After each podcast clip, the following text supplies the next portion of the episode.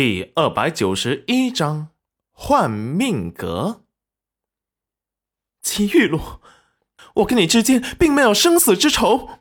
当初你陷害我，我也只是赶你走了，并没有伤害你。你为什么要这么对我？齐云染，你竟然连这话都说得出口！你没有伤害我，那我在裴家湾村被那几个乞丐拖进树林里被侮辱的，不是你做的。你知不知道当时我醒来之后，恨不得杀了你？你这个贱人，当着人一套，背着人又是一套。那些不是我让人做的，我知道。齐玉露脸部扭曲的大声咆哮：“那是你的好夫君裴元君做的，但他不是要为你报仇吗？哼，我这么掏心掏肺的爱着他，他竟然如此对我，我恨不得杀了你们！我要杀了你们！”黑衣面具人粗犷的声音传来安抚。一听就是假音。女儿，稍安勿躁，以后他的人生命格就是你的了。戚云染惊骇的抬头：“你们是偷取别人命格的邪魔！”黑衣面具人意外的说道：“果然是命定女主啊，连这邪魔都知道。”可惜你还是要死，早该死去的人怎么能出现在这个世上？你，你这话是什么意思？既然你要死了，我就告诉你，你早就该死了，你的命格被我一早就捏在了手上，不知道你怎么活了过来。耽误了我女儿换命格的时间，害他受了如此多的苦，也该让你痛苦百倍。空洞的假音传遍了整个密室，说完，一伸手打出几个毁灭的符咒，他的心脏就像是被万虫啃噬一般的痛苦疼痛。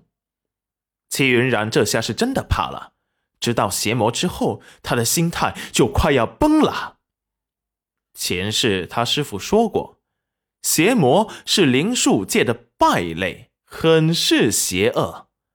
他们以偷换人的命格邪恶而出名，把天之骄子和大气运的人命格换给他们的亲人或得力下属。